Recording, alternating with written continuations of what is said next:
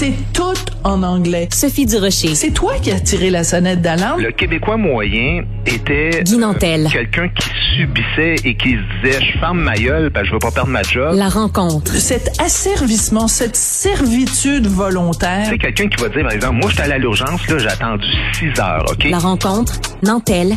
Durocher.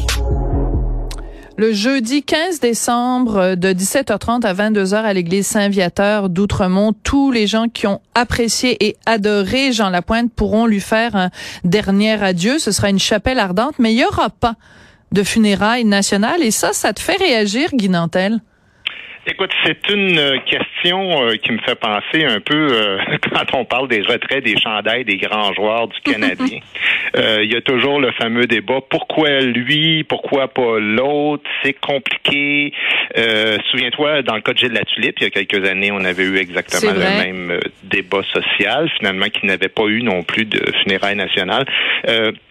Juste d'entrée de jeu, j'expliquerai peut-être la distinction entre le- les, les trois types de funérailles euh, qu'on fait Oui, euh, normalement au, au grand de ce monde. Il y a les funérailles civiques. Ça, c'est pas le gouvernement qui les organise, mais des fois, il peut venir en aide. Ça, c'est les municipalités, souvent, qui vont choisir de, de bon, ça va être le décès d'un d'un maire, par exemple, ou quelqu'un qui exerce une fonction comme un policier ou un pompier.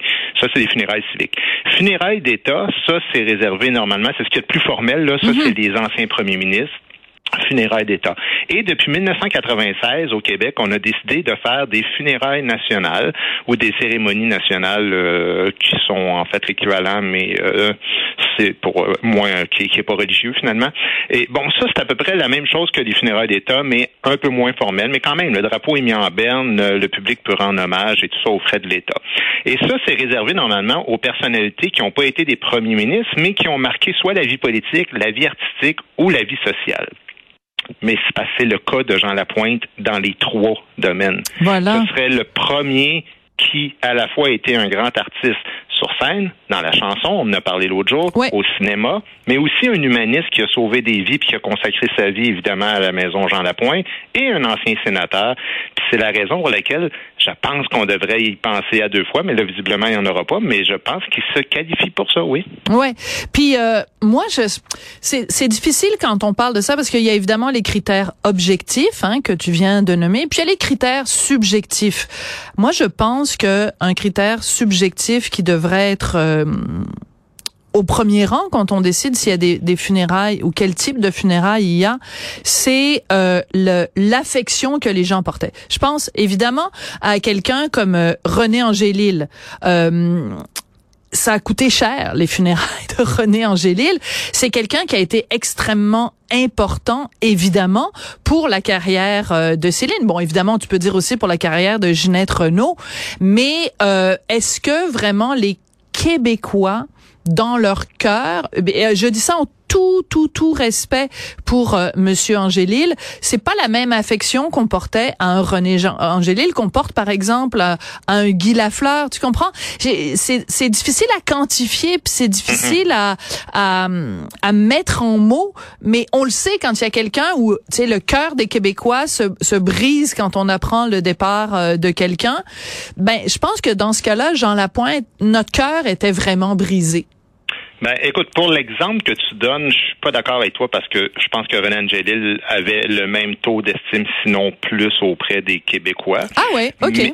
D'après moi, là, mais en, en tout cas, ça, c'est discutable comme tout, de toute façon. Ben voilà, c'est pour ça que je disais que c'était subjectif. Mais euh, ce qu'il faut comprendre, c'est que le choix des funérailles nationales, ça, ça relève strictement du choix du premier ministre.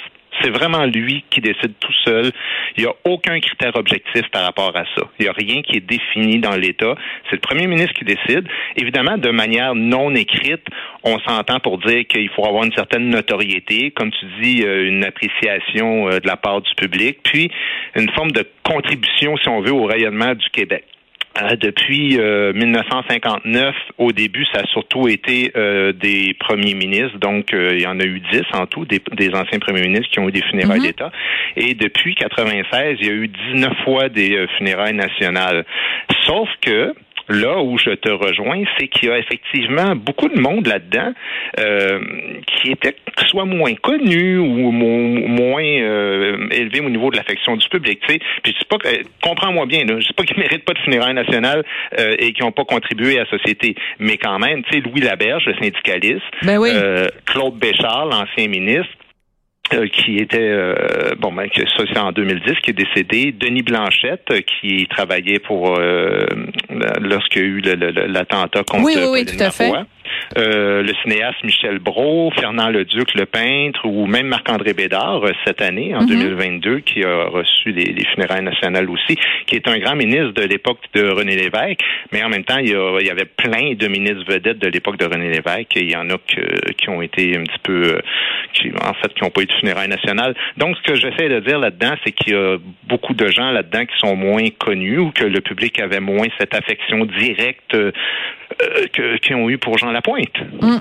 Euh, ben c'est ça, c'est des critères euh, subjectifs, parfois mystérieux. Il faut quand même souligner que même le ministre de la Culture, le nouveau ministre de la Culture, Mathieu Lacombe, dit qu'il comprend pas trop pourquoi euh, qu'il a demandé à, ce qu'on vérifie tout ça, que lui-même ne comprend pas très bien euh, pourquoi les critères ne s'appliquaient pas dans le cas de Jean Lapointe. Je veux juste revenir sur ce que tu disais tout à l'heure. c'est donc depuis 1996, donc cette notion-là de, de funérailles nationales et le premier premier qui en avait euh, entre guillemets bénéficié, enfin le premier pour lequel on, l'avait fait en 1996, c'était Gaston Miron. Et mhm. tu vois, c'était pas il y a si longtemps que ça, c'était quand même il y a 28 ans de ça.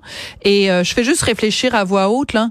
Mais je suis sûre que si je me pointe ici là euh, près de Lucam, mettons au coin de Sainte-Catherine et Berry, je prends cette adresse-là euh, au hasard, et que je demandais à des jeunes Québécois, est-ce que combien serait qui était Gaston Miron? C'est fou comme en, moins d'une génération, on peut oublier des gens qui ont été si importants pour le Québec. Ah ben, écoute, as tout à fait raison, mais tu sais, bon, on peut dire la même chose de, de Riopel, même de Gilles Carle, euh, ben qui est mort plus récemment.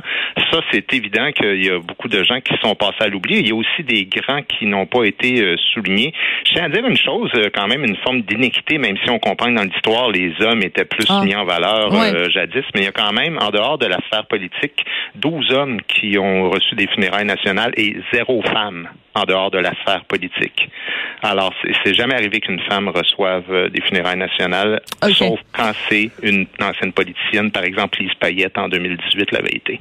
Ouais. Euh, donc, je veux pas, je veux pas évidemment évoquer parce que ça, ça risque d'être dangereux de, de grands noms de femmes qu'on aime et qu'on adore et qu'on ben, connaît uniquement par leur petit prénom.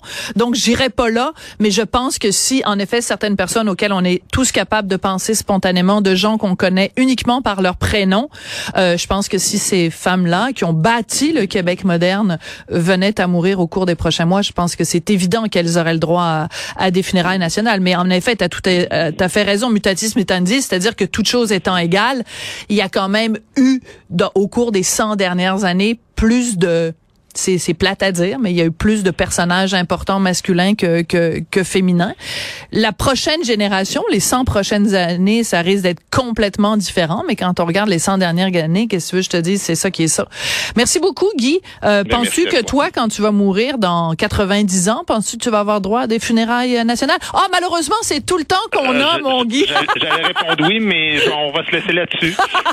Bon, écoute, je que lundi et mardi, on se reparle juste mercredi dans mon cas. Sophie, je m'en vais jouer dans le grand nord du Québec. Bravo, bonne chance. Merci. Merci, au revoir. Au revoir.